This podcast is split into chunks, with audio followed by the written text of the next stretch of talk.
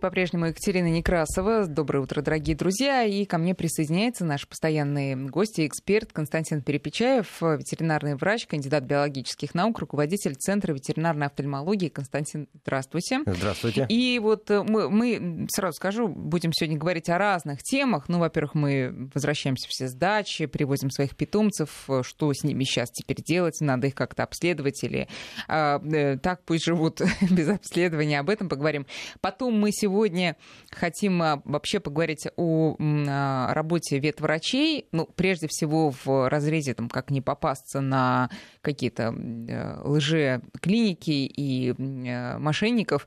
Вот. Но Сперва у Константина срочное сообщение. Константин, пожалуйста. Э, да, я хотел бы в очередной раз, к сожалению, уведомить наших владельцев там, о том, что у нас очередной случай бешенства в Москве.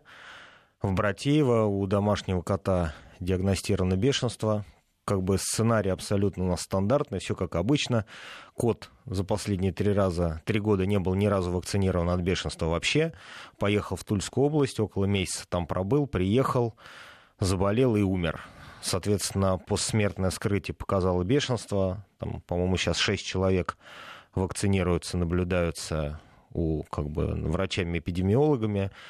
И я хочу сказать, что как бы вот эти случаи выявления бешенства у домашних животных, то есть не просто каких-то там беспризорных собак, которые где-то бегают, это лишний раз говорит о нашей, не знаю, как разгильдяйстве, что ли, или безалаберности. То есть, с одной стороны, для меня непонятно, но вот люди, которые вывозят кота на дачу и разрешают ему гулять бесконтрольно, хорошо, это как бы их выбор, там, как бы мы много раз говорили о том, что животное, которое гуляет э, свободно, да, бесконтрольно, оно может быть и укушено любым диким животным, и там травму может получить, и заразиться может чем угодно, но хотя бы господа, давайте мы будем защищать себя и своих питомцев от тех заболеваний, от которых лечения нет.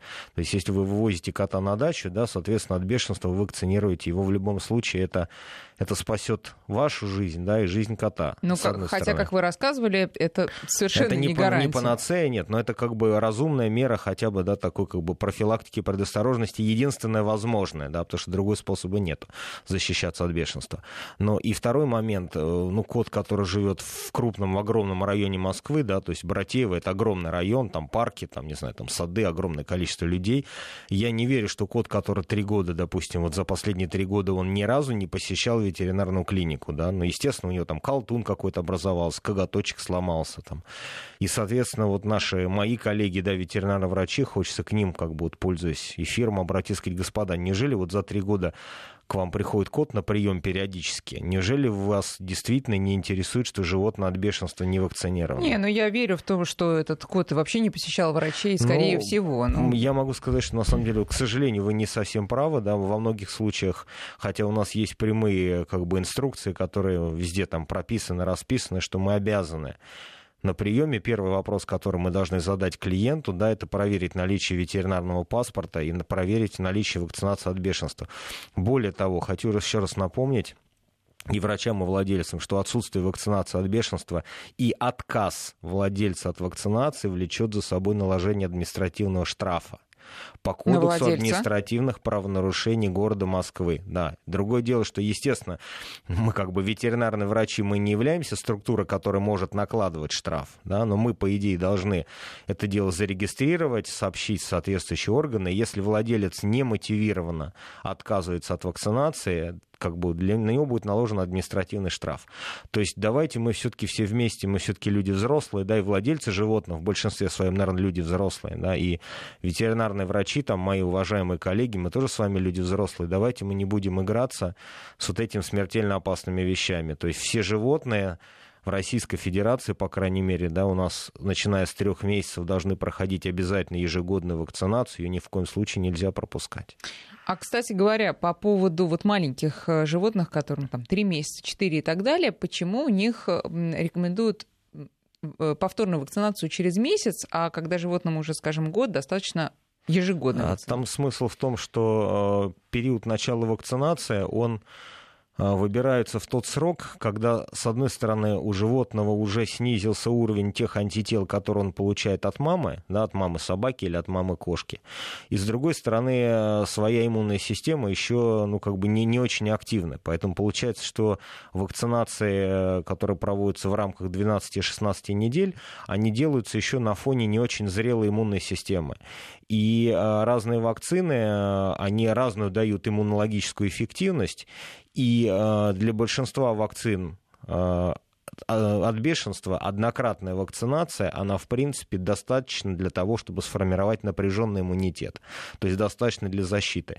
Но это при условии, что ну, наши же животные, они же не заражаются бешенством постоянно, да, я надеюсь. Соответственно, да мы сделали вакцинацию в три месяца, потом мы сделали вакцинацию, допустим, через год, получается, в год и три месяца, потом мы сделали вакцинацию в два года и три месяца, да, и так mm-hmm. в течение всей жизни постоянно идет как бы э, накопление вот этого вот вакцинального специального антигена, и после каждой вакцинации уровень иммунитета немножечко еще повышается. То есть если мы животное регулярно от бешенства вакцинируем, то получается, чем дольше мы его вакцинируем, тем выше у нее как бы, ну, защита. В каком месяце лучше всего делать, если животное выезжает куда-то на лето? Слушайте, без разницы. Вот как раз вакцины от бешенства, они очень надежны в том плане, что уровень защитных антител, ну, по данным производителей вакцин, он может держаться до трех лет, mm. до трех лет. Mm-hmm. Соответственно, мы просто делаем ежегодную вакцинацию от бешенства, и в любом случае ежегодно вакцинируя, каждый раз мы создаем эффективный напряженный иммунитет. Понятно. Нет, просто многие думают, что давайте-ка я перед летом, как раз там иммунитет а, будет самый да, сильный. Нет, знаете, это актуально для вакцин немножко другой группы, особенно вот респираторной группы. То есть если мы берем сразу наших кошек, да, и вот эта группа инфекций герпес, калицы, вирус и хламидия, а, там после вакцинации иммунитет не столь напряженный, он находится на пике где-то в районе первых 4-6 месяцев. Угу. Поэтому в данном случае логично вакцинацию проводить, допустим, за полтора-два месяца до того момента, как мы выезжаем на дачу, если там потенциальный контакт какой-то ожидается. Есть какой-то риск для иммунитета, если мы объединяем прививки, как это делается всегда практически, э, в, один, э, в одно посещение к врачу, то есть сразу нам все делают. Или лучше разнести по времени? Вы знаете, на самом деле, если как бы животное здорово, а если на момент вакцинации у него нет никаких проблем, и животное не является аллергиком, то делаем ли мы сразу вакцинацию в комплексе всю, то есть мы делаем инфекционные заболевания и плюс бешенство, а, здесь как бы никаких проблем нет. Например, для животных, которые склонны к аллергическим реакциям, или когда мы вакцинацию делаем первый раз, и мы не знаем, как конкретная вакцина переносится. В некоторых случаях можно разделить. Но здесь деление, оно чисто формально, оно может быть сделано с интервалом в два дня. Mm-hmm. То есть мы сделали, например, вакцинацию от бешенства, прошло два дня, убедились, что как бы все нормально, и сделали оставшиеся вакцины. Для взрослых животных обычно это делается а, разовым посещением, вводятся сразу все препараты. Ну что, давайте теперь перейдем все-таки к другим насущным нашим проблемам. А, напоминаю, телефоны для ваших вопросов 5533 это для СМС список. Вначале не забывайте слово «Вести» и наш WhatsApp 8903 170 6363. Вот все ваши так сказать, предосенние и постлетние вопросы а, можете задавать, а также спрашивать про работу ветеринаров в, в таком самом широком смысле слова, потому что мы об этом обязательно сегодня поговорим. А, Константин, итак, мы привозим животное с дачи, а, где, по вашим заветам, животное у нас нигде не гуляло, потому что должна просто сказать, между прочим, у нас с Константином этим летом произошел жесткий разговор за Нет, рамками это была эфира. дружеская дискуссия. Нет, да, но тем не менее я поняла, что у меня отступать некуда, потому что Константин очень категорично настроен на, по вопросу отпускать животных э, на даче, а, на природу, там, гулять э, да, без, э, бесконтрольно. бесконтрольно, да. И Константин меня очень в этом смысле, так сказать, отругал. Но э, ничего я все равно не могу сделать с своим котом. Конечно, как вы понимаете, он продолжил угу. гулять, но просто я стала еще больше переживать. Угу. А, хорошо, мы, значит, кот у нас, предположим, не гулял. Вот вас слушают э, наши слушатели и понимают, что вот как вы говорите, так и должно быть. Значит это, что мы его спокойно перевозим в Москву, и он у нас совершенно не нуждается ни в какой помощи или осмотре. Ну, здесь, понимаете, это все равно, что, не знаю, вот вы там съездили, а, не знаю, там отдохнуть в какую-нибудь теплую страну и никуда не ходили, пробыли весь отдых, да, в гостиничном номере. Насколько вам нужно потом а, о чем-то думать или защищаться по приезде в Москву? Не насколько. Да. А, но просто обычно все-таки, ну, в режиме содержания животных на даче все равно определенный уровень, скажем так, расслабления, он все равно наступает у владельцев и у животных. И э, я всем рекомендую, допустим, по приезду с дачи, особенно если это не регулярные поездки, например, там все лето мы на выходные на два дня ездим, мы приезжаем, то есть сценарий отработан. А вот вы там, допустим, кот все лето был на даче, э, история умалчивает, мог ли он теоретически слинять куда-то, да, или не мог. Соответственно, по с участка вы Да, с участка, там, за пределы дома, мог ли он там выбежать куда-то, мог ли к нему там в гости зайти, потусить другой кот, потому что иногда бывают, ну, парадоксальные вещи, когда э, люди говорят, вы знаете, у нас мы кота не выпускаем, но к нему приходят в гости другие коты или собачки, да, или ежики, там, енотики. Соответственно, мы приехали в Москву, и мы берем сразу так называемый карантинный период, то есть в течение 21-28 дней мы более внимательно наблюдаем за животным, мы смотрим, чтобы у нас не появились признаки какого-то там недомогания, мы следим за аппетитом, за физической активностью. Естественно, а, по прошествии вот этого карантинного периода, убедившись, что наше животное абсолютно нормально себя чувствует, мы обязательно проводим плановую обработку от глистов, и, ну и дальше живем, живем спокойно. Потому что, естественно, если вы просто ходите по дачному участку, там бегают там мышки, кротики, там кошки, собачки, вы просто своей обувью в дом можете натащить значительно большее количество даже там как бы паразитарных каких-то там вот этих вот агентов, поэтому по приезду с дачи три недели карантин, понаблюдали, все хорошо, обработали от глистов, ну, там, от блох, естественно, да, если животное там, где куда-то теоретически выходил. Дальше мы живем в обычном режиме. Если э, режим у животного был э, гулящий, такой сильно гулящий, то... Вы знаете, если режим животного был сильно гулящий, в принципе, как бы протокол работы, он не, не меняется, но здесь сразу нужно прям вот себе там красным маркером там, писать риск бешенства, да, и а, при любом недомогании если животное на улицу не, не ходило, ни с кем не контактировало, мы можем это недомогание списать, допустим, на стресс от смены обстановки, mm-hmm. да, может быть, для, другой немножко режим прогулок, там, климатическая обстановка немножко другая. Потом, например, если мы берем кошек, они, в принципе, не фанаты вот этих переездов, то есть просто переезд из дачного дома, где ему комфортно, в квартиру, где ему тоже комфортно, это все равно смена обстановки, то есть запах свой немножко куда-то там потерялся в квартире за это ну, время. это быстро можно восстановить. Да, что что-то такое там поменяли, условиями. поэтому может быть стресс от переезда, безусловно. А, но если... У меня, извините, у меня да. был один случай, кот мой постоянно мигрирует между дачей и квартирой, так вот а в один из э, переездов почему-то он очень сильно затасковал дома уже в Москве и просто лежал там более суток, не, не, не подавая ну, особых вот, признаков да, коты, жизни. они такие, кошки, они, говорю, инопланетяне в этом плане, мы во многом их не очень понимаем, то, что ими руководит, они действительно очень стрессонеустойчивы. Но смысл в чем? Что если животное не гуляло на даче, мы просто э, там больше внимания, ласки, э, там, как бы общения, и оно должно адаптироваться и так далее. Если же животное на улице гуляло, особенно гуляло без вашего контроля, значит, при любом недомогании вам необходимо обращаться в ветеринарную клинику, чтобы провели хотя бы поверхностный осмотр, потому что иногда какие-то причиной вроде небольшого ухудшения состояния может быть вяло протекающий системный процесс. И здесь совершенно не обязательно, что надо брать сразу кота или собаку и разбирать его на молекулы, там сразу брать все какие можно анализы.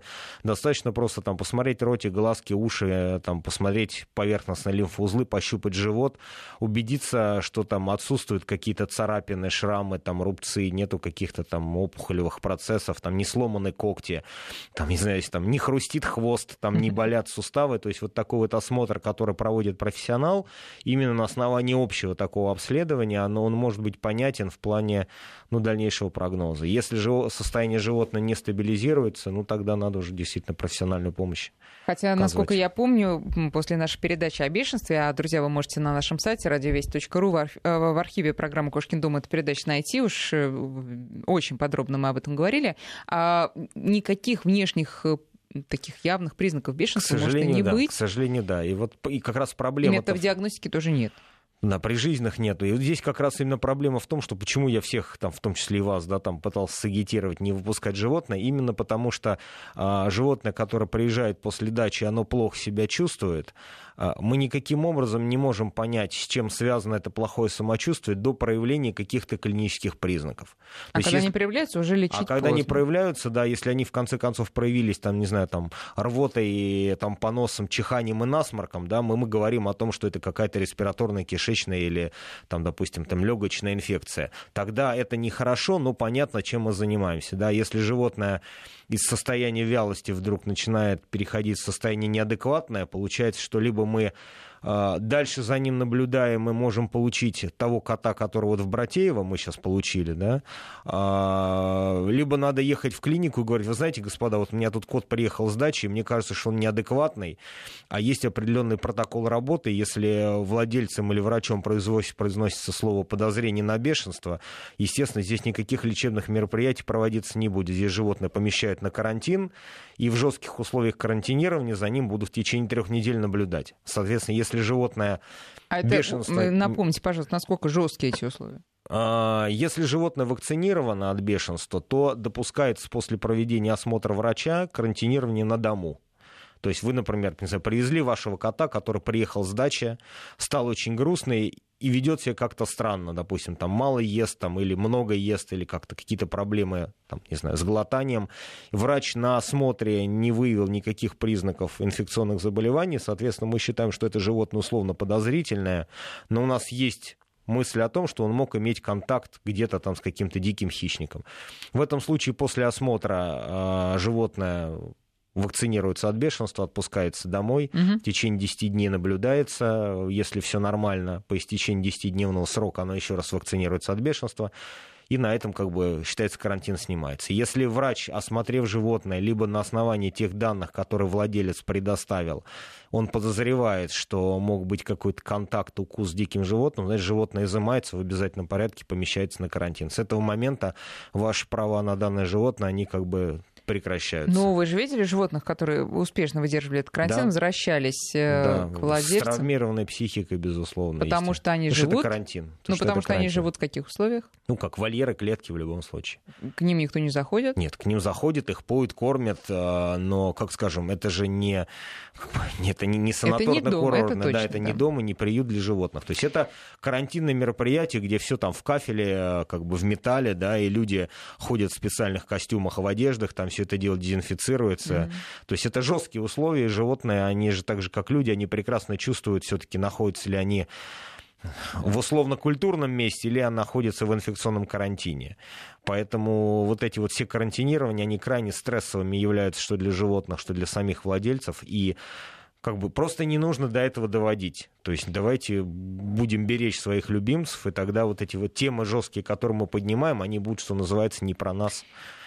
Друзья, а, вы можете задавать Константину свои вопросы. И вот, э, да, наши номера 5533 для ваших смс в начале слова «Вести» и WhatsApp 903-170-6363. Вот вопрос туда поступил такой. Коту три года, подобран на улице двухмесячным. Два года подряд анализы показывают лейкоз. Можно ли делать вакцинацию? В первый год делали. А, значит, ну, вирусный лейкоз у кошек – это как бы неизлечимое пожизненное заболевание, то есть вирус лейкоза, однократно попав в организм, он в течение всей жизни будет там находиться. Это вирус? Да, у кошек лейкоз вирусной природы. Соответственно, то есть вирус лейкоза или вирус лейкемии кошек. Соответственно, животное всю жизнь будет с этим вирусом ходить. И, к сожалению, достаточно велика вероятность, что вот этот вот вирус лейкоза может э, запустить такой неприятный опухолевый процесс, злокачественный, как лимфосаркома. Соответственно, вероятность трансформации лейкоза в лимфосаркому, она мало прогнозируема. Она зависит от того, какие отношения вирус лейкоза построит с собственной иммунной системой.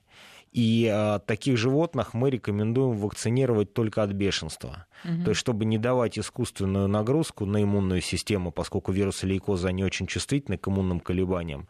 То есть такое животное, естественно, категорически не должно выезжать на дачу, да, никуда не должно, ни с кем не должно контактировать, во избежание стрессов, которые могут являться... Для иммунитета. Да, пусковым механизмом. И ежегодная вакцинация от бешенства, она идет обязательно.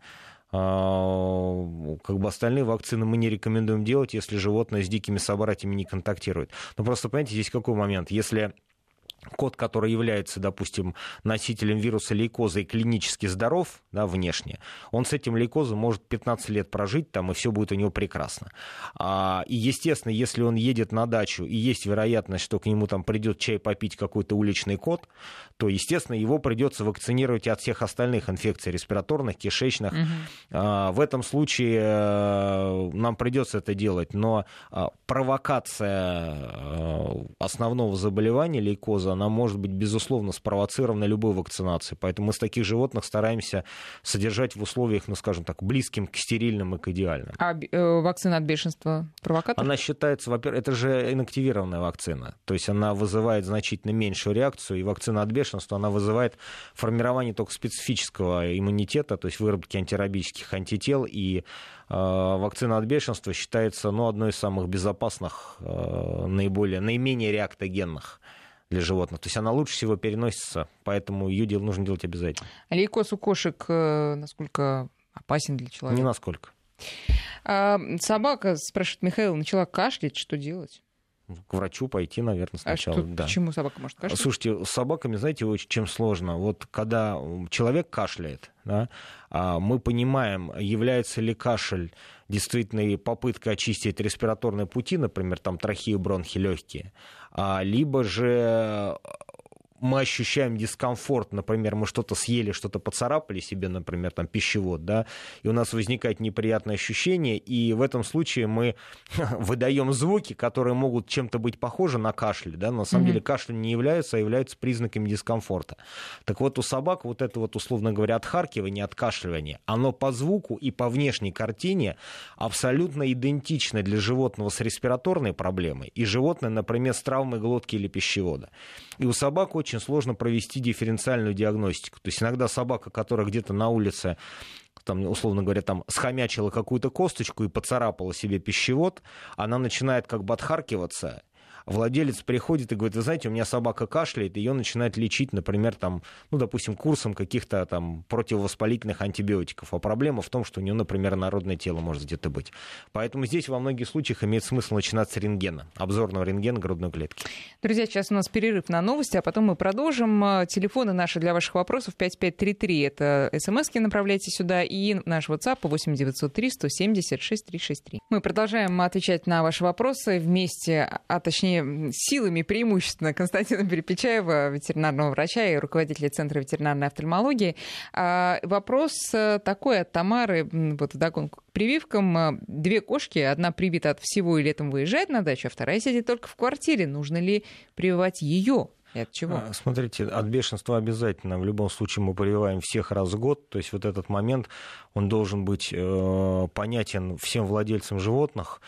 То есть, э, если животное у нас содержится э, на территории Российской Федерации, чтобы просто не дискутировать да, больше на эту тему, ежегодная вакцинация от бешенства обязательно. То есть вы защищаете не только животное от инфекционных заболеваний, вы защищаете людей от возможных инфекционных заболеваний, которым это животное может заболеть. То есть если вы с котом, который живет дома, приходите на прием к врачу, да, и ваш кот укусил случайно врача. Может быть такое? Может быть.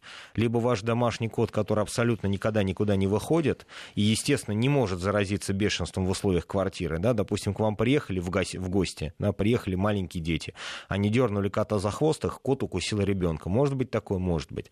Соответственно, в этом случае тот человек, который был укушен вот этим вот невакцинированным котом, он в любом случае будет получать антирабическую вакцинацию. Соответственно, зачем это нужно? Вот именно для того, чтобы этого не было, животное, которое находится дома, даже если оно вообще не гуляет, оно должно от бешенства также регулярно вакцинироваться.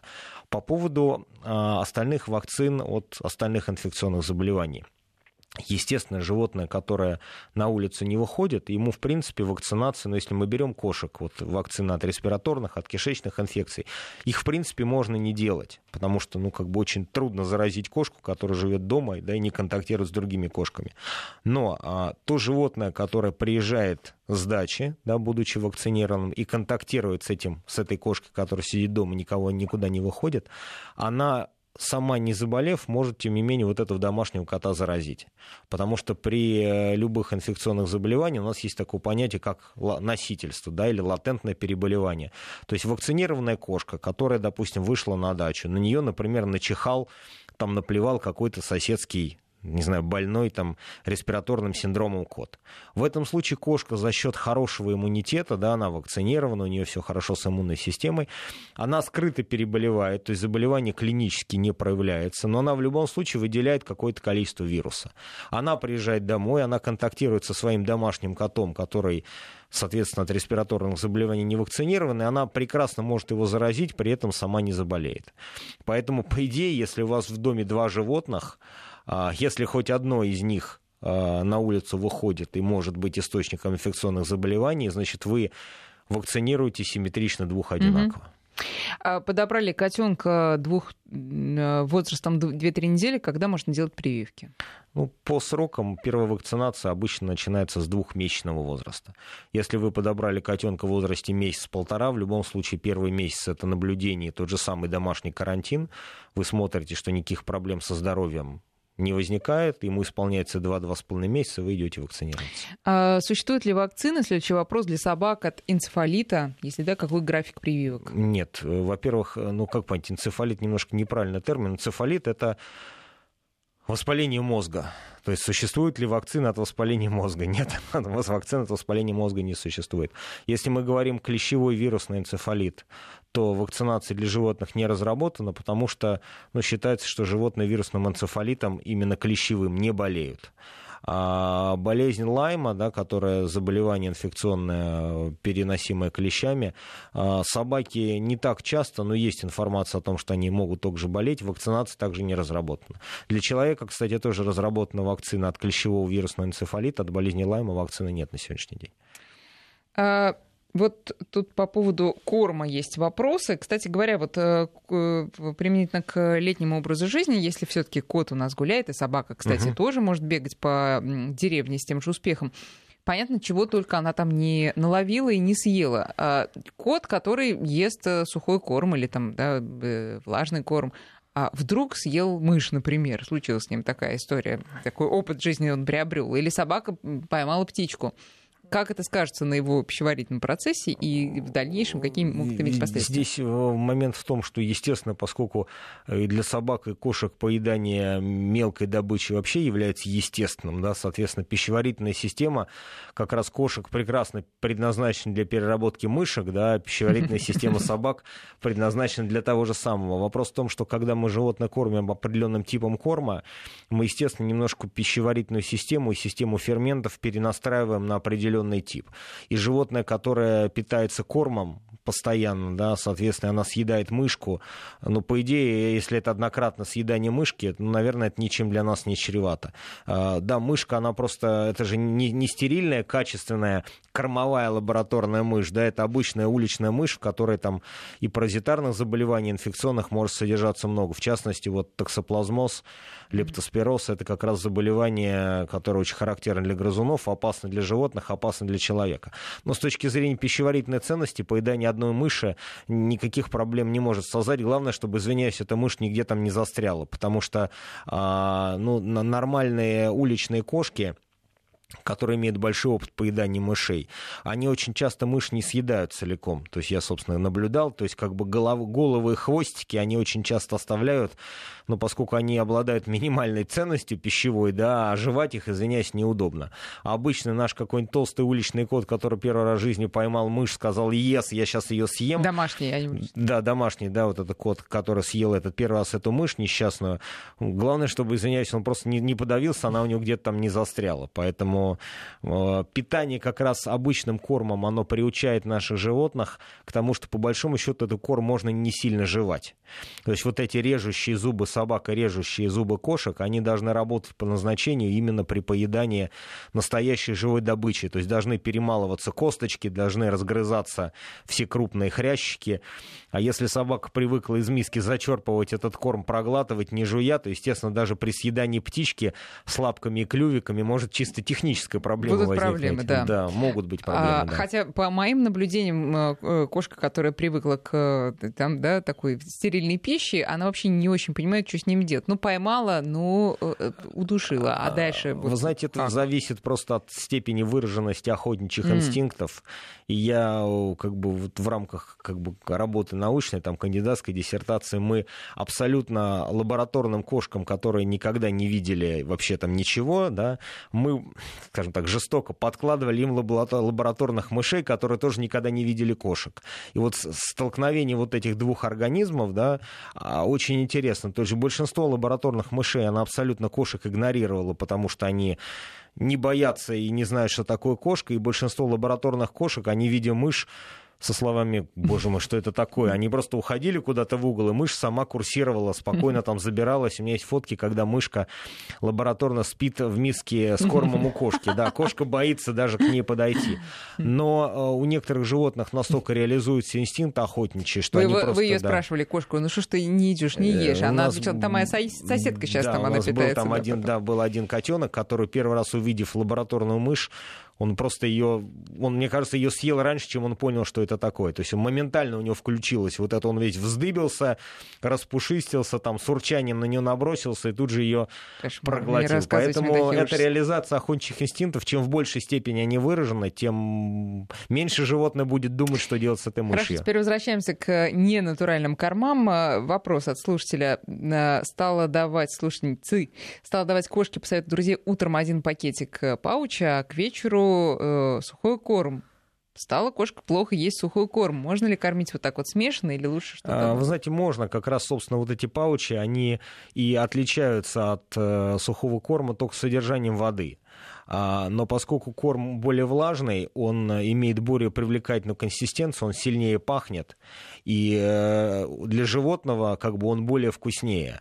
Естественно, животное, которому есть выбор, особенно для кошек, да, которые вообще очень привередливы к еде, при выборе сухого корма и паучи, естественно, она будет тяготеть к, э, к влажному корму, но обычно, э, то есть можно совершенно спокойно смешивать, но здесь как бы ну, не нужно баловать постоянно. То есть я бы рекомендовал так, что вот эти паучи, они являются ну, определенного рода лакомством, то есть когда вы хотите побаловать животное, вы, например, даете ему вот этот пакетик Константин, влажный. сейчас небольшой перерыв, потом вернемся. Продолжаем разговор с ветеринарным врачом Константином Перепечаевым. У нас очень много вопросов. Давайте мы сейчас вот небольшой э, такую отсрочку для них сделаем. Все-таки я обещала вас расспросить про работу ветеринарных врачей. А в каком э, ключе? Э, соб- с собакой, с кошкой, с морской свинкой, я не знаю, с попугаем вдруг что-то случается, и люди бросаются там среди ночи искать ветеринара, который бы приехал на дом, который бы помог. А, Мы знаем, что очень часто приезжают совсем не ветеринары и совсем не помогают. А, Если можно коротко, вот какие-то основные меры предосторожности, на что обращать внимание, чтобы не попасться? А, Не слушайте, потерять питомца в ну, итоге. Совет очень простой. Первое. Опять-таки, мой личный совет. Не вызывать ветеринарного врача на дом. Ну, просто по одной простой логике. Врач, который имеет солидный опыт, опыт, клиентскую базу, работает в хорошей клинике, никогда на дом не поедет. Потому что невозможно на дому оказать квалифицированную помощь, и медицинская скоропомощная хирургия, а там и скорая помощь, она же не является альтернативой больничному лечению. Это помощь, которая позволяет быстро оценив человека, да, там, доставить его там, в лечебное учреждение, если необходимо. В ветеринарии в основном э, врачи, которые работают на вызовах, я не хочу никого обидеть, но давайте смотреть правду, правде в глаза. Да, это начинающие либо низкоквалифицированные специалисты, которые э, никаким образом себя по-другому не могут применить. И вот они вот таким образом ездят. Соответственно, в Москве, ну, как минимум, постоянно круглосуточно работает 4-5 крупных клиник, я не буду их называть, да, чтобы не делать кому-то рекламу, но это всегда большие центры со стационарами, э, там, полным комплексом услуг, поэтому в любом случае, где бы вы в Москве не жили, вы можете в рамках 30-40 минут езды от вас выбрать хорошую круглосуточную клинику, просто поехать туда, потратиться на такси, в конце концов, да, но это в тысячу раз лучше, чем вызывать врача на дом. Я вообще, честно говоря, не вижу ну, смысла вызывать врача на дом при том количестве ветеринарных клиник, их порядка двух тысяч в Москве сейчас.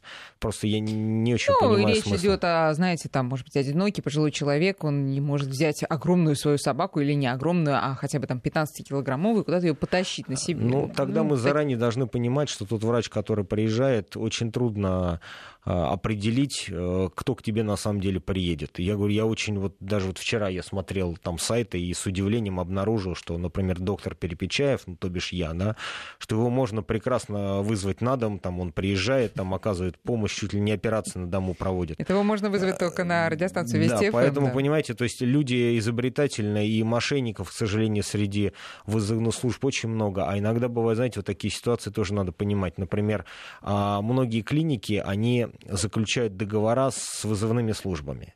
И ты, допустим, звонишь в хорошую ветеринарную клинику, не знаю, там, там не знаю, пупсик и пупсик, да, ты знаешь, это это прекрасная клиника с замечательными врачами. Ты там обращался, ты туда лечился. У тебя ночью возникает какая-то непредвиденная ситуация, у тебя, не знаю, там сломалась машина, большая собака, не можешь вызвать такси. Ты звонишь в эту клинику, говоришь, господа, слушайте, так у вас классно, вот можно от вас вызвать врача? Да, у нас есть вызывная служба. Ты звонишь в эту вызывную службу, но на самом деле эта вызывная служба mm-hmm. никакого отношения к этой клинике не имеет. К тебе приезжает бог знает кто, да, он тебе делает бог знает что, да, все вот эти ночные вызовы, они обычно очень финансово емкие. Я всегда говорю, что, господа, как бы владельцы, а, вызвав врача на дом, вы, скорее всего, потратите значительно больше денег, чем на приеме, а качество услуг получите значительно меньшего уровня. И когда потом человек начинает разбираться и предъявляет претензии клинике, они говорят, вы знаете, у нас есть вот договор, вот эта организация там какая-то коммерческая, она к нам вообще никакого отношения не имеет, и концов ты нигде не найдешь. Поэтому я рекомендую все-таки изыскать способ, не знаю, там у всех есть друзья, там соседи, ну, там, загрузили собаку в машину, да и доехали до клиники. Я считаю, что это реально абсолютно. По поводу цен мы понимаем, что ночной прием, он все равно всегда дешевле в клинике, э, всегда дороже в клинике, чем дневной. Э, вот умеренное, то есть нормальное э, повышение, это сколько ночного а, приема? Значит, смотрите, во, практически во всех клиниках ночной тариф это ну, как бы он где-то а, называет, где-то написано 100%, где-то 200%, но это, знаете, определенные математические игры, да, ну, то есть, грубо говоря, цена повышается в два раза. Угу. И а, как бы это здесь очень вариабельная ситуация, потому что в каких-то клиниках а, в два раза повышается стоимость консультативного и диагностического приема, то есть вы, допустим, приехали, прием стоит днем, допустим, тысячу рублей, да, вечером вы платите две. Ну, если вы приезжаете за качественной помощью, наверное, это не, не такая большая разница да, в сумме. А стоимость ночных операций, она может оставаться такой же, какая есть днем, а может также повышаться в два раза. И вот этот вот момент определенной коммерческой хитринки, а, его по телефону практически никогда не удается узнать. И, соответственно, для, для многих владельцев тоже хочу дать советы, что а, то есть, если вы приезжаете в ветеринарную клинику, а, в любом случае, да, вы заключаете договора, вы подписываете расписки, вы смотрите там, там документы, там вы ознакомливаетесь с прайсом, но вы должны себе четко представлять, сколько будет стоить услуга целиком. И у нас много, ну, как бы я с большим количеством врачей общаюсь, они говорят, слушай, ты знаешь, вот у нас такая ситуация, у нас, например, в клинике стерилизация кошки, допустим, стоит 10 тысяч рублей. Ну, допустим, да, вот к нам люди звонят, мы говорим, у нас стоит стерилизация кошки 10 тысяч. А они, фу, у вас так дорого, вот мы поедем в другую клинику. Люди едут в другую клинику, где им по телефону озвучивают стоимость в 3500, угу. да? А в результате, в конце концов, получается 30 потому что 30,5 тысячи стоит операция, там столько-то стоит попонка, стоит, стоит анестезия, столько работы хирурга, еще ночной тариф, а еще дополнительные услуги, еще стационар капельница. И люди, предварительно подписав все-таки договора, мы, как все нормальные русские люди, мы очень часто подписываем, ничего не читая, да, ему говорят, слушайте, ну, посмотрите, вот это же ваша подпись, да, вы же подписали, мы дополнительные услуги вам оказали, вы же были не против, вот вы же все согласились, у вас 30 тысяч, пожалуйста, вы даже у нас вот можете сразу взять кредит, да, вот у нас здесь в соседнем банке. Поэтому важно, когда вы, скажем так, заказываете заказываете услугу, да, давайте называть все-таки ну, вещи своими именами, да, вы заказываете услугу по лечению животного. А вы должны обязательно знать и обязательно получить у врача информацию о том, сколько это будет стоить целиком. Тогда не будет неприятных моментов и не будет, ну, потом непонятных каких-то вопросов. А когда врач приезжает на дом, очень часто бывает ситуация, да, что вызов врача на дом стоит 500 рублей, а, а каждый укол последующий стоит 2000. У нас были такие клиенты, которые приходят и говорят, вы знаете, вот мы вызвали там по бедности на дом доктор, он приехал, сделал там 5 уколов, взял с нас 15 тысяч рублей. Поэтому вот эти вот финансовые определенные моменты, их желательно выяснять очень подробно, максимально подробно. Ну, а мы не можем, к сожалению, максимально подробно э, говорить дальше про ветеринарную профессию и все сопутствующее, в том числе и цены, просто потому что, друзья, очень много вопросов от вас. Давайте к ним вернемся. А, много вопросов по поводу прививок после или там параллельно с э, всевозможными заболеваниями. Ну вот, например, можно ли прививать собаку, которая перенесла инсульт более пяти лет назад? А, смотрите, а вакцинация, еще раз говорю, вакцинация от бешенства обязательно, у нее не может быть никаких а, противопоказаний и отложений. Но, естественно, момент вакцинации выбирается оптимальный. То есть все люди, животные, которые страдают хроническими заболеваниями, у нас есть целый год на то, чтобы выбрать определенный момент вакцинации. То есть можно я сразу да. перечислю? Вирусный перитонит у кошки, почечная недостаточность э, и так далее, и так далее. Все это не дает э, э, отвод от прививки от бешенства. Значит, если отвод от вакцинации вакцинация от бешенства есть. Но в этом случае врач оформляет так называемую форму номер три, и он несет личную персональ, персональную ответственность за это животное до тех пор, пока оно не выздоровеет и не будет вакцинировано. Угу. То есть, если вам доктор говорит, что в силу определенного состояния мы сейчас вас вакцинировать не можем, он выдает вам документ, согласно которому понятно, почему оно не было вакцинировано и проставлен срок вакцинации. Но все это время, пока вы лечитесь, вы находитесь под лечением, наблюдением, контроля этого конкретного врача. Вы никуда в другое место не можете поехать. У вас животное не вакцинировано. Дальше животное поправилось, этот врач провел вакцинацию, оформил вам ветеринарный паспорт, с этого момента вы становитесь как бы обычным пациентом. То есть просто не вакцинироваться на основании того, что у нас там у кота есть хроническая почечная недостаточность, нельзя. А, тут просто я вот читаю очень долгие сообщения про а, там, контакты кошек, которые домашние, которые побывали на улице. Ну, давайте мы... Константин уже отвечал, что вакцинировать нужно. Обязательно, да. Вакцинировать нужно. Это короткий ответ на ваш длинный вопрос. А, так, а, пудель и аллергия, насколько совместимы? Малый пудель и аллергия у хозяина. Еще раз, аллергия у кого? У хозяина, видимо, а пудель малый при, при этом. Ну, ну, слушайте, можно ли заводить такую собаку? Да, пудели, в принципе, собаки относительно не линяющие.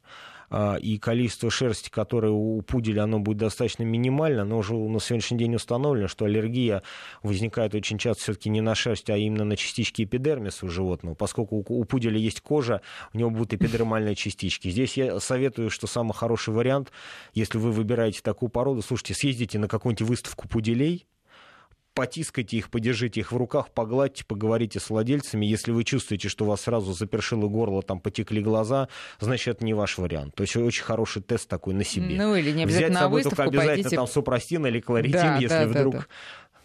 А можно ли кормить стерилизованную кошку вареной морской рыбой? А, кошка привыкла каждый день ее есть, если можно, какие дополнительные продукты нужно давать? У а стили... какая проблема? Вообще? У стерилизованных животных у них, естественно, обмен веществ немножко меняется, и в сторону накопления избыточного жира, да, скажем так, тенденция к ожирению увеличивается, и у стерилизованных кошек и котов более высокий риск мочекаменной болезни, поскольку в морской рыбе очень много минеральных веществ, и вообще в рыбе много, то кормление рыбы, оно является фактором предрасполагающим для мочекаменной болезни. Обычно стерилизованных животных все-таки рекомендуют кормить кормами для стерилизованных животных. Такой вопрос необычный Юлия задает. Кот в машине синеет. Кот синеет, это может быть лысый Но кот. Язык синеет. И начинает умирать. Синеет? Нет, прямо вот весь кот. А, начинает умирать. Даже 10 минут не выдерживает. Что делать? Вот Слушайте, вот. надо обратиться Видимо, перед поездкой к кардиолог, кардиологу обязательно, потому что э, если у нас есть синева видимых слизистых оболочек, это всегда говорит о очень тяжелой сердечно-легочной декомпенсации. А почему машина? Потому что сильный стресс очень, то есть замкнутое пространство, там, не знаю, машинофобия. Надо обязательно провериться у кардиолога, потому что если есть серьезные проблемы с сердцем, это может закончиться гибелью животного. Константин, спасибо. У нас время истекло. На много вопросов сегодня удалось ответить. Спасибо вам большое. До новых встреч. Благодарна, что вы регулярно ходите к нам и не жалуетесь. Мы очень это ценим и очень Всем вам вас спасибо. любим и ждем. Да, до свидания. До свидания.